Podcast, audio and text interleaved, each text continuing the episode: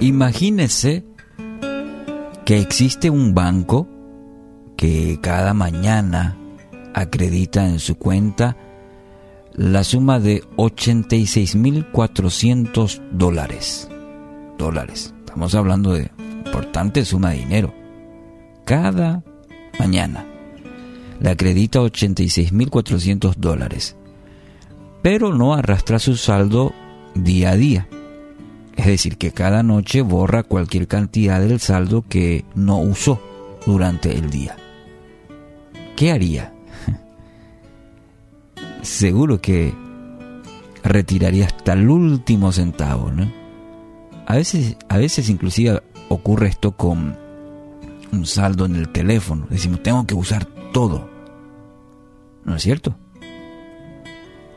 Amigos, cada uno de nosotros tiene ese banco Sí, su nombre es tiempo. El banco del tiempo, diríamos. Cada noche este banco le acredita 86.400 segundos. Su nombre y de, es tiempo y acredita estos segundos a su vida.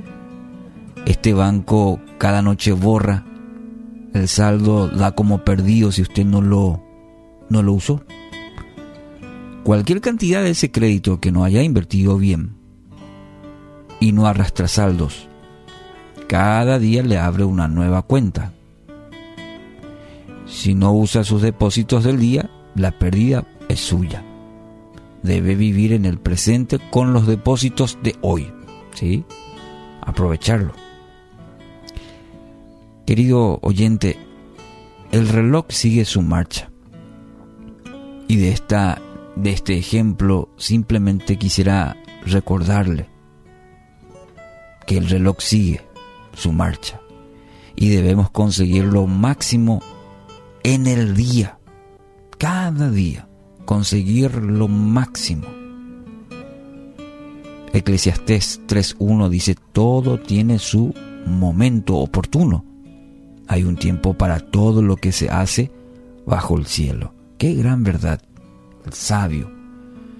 Recordándonos que lo mejor que tenemos, hoy se nos acreditó nuevamente 86.400 segundos. ¿Cuánto ya invertimos hasta aquí, hasta las 6.34 de la mañana?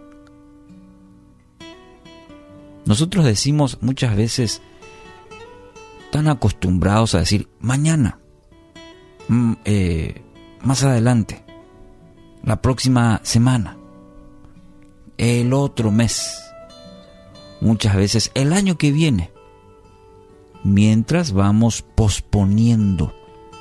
Y así nos va, posponiendo muchas cosas y el tiempo avanza.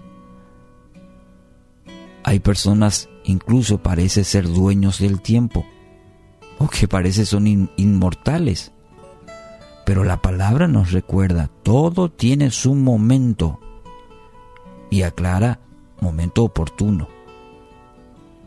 Todo bajo este cielo tiene su momento. Dios nos regala un segundo para vivirlo al máximo. Dependerá de nosotros verlo como una acreditación del mejor bien que podemos tener. ¿Cómo la estamos invirtiendo? Cómo la vamos a invertir. Este tema de la pandemia nos enseñó muchas cosas, ¿no es cierto?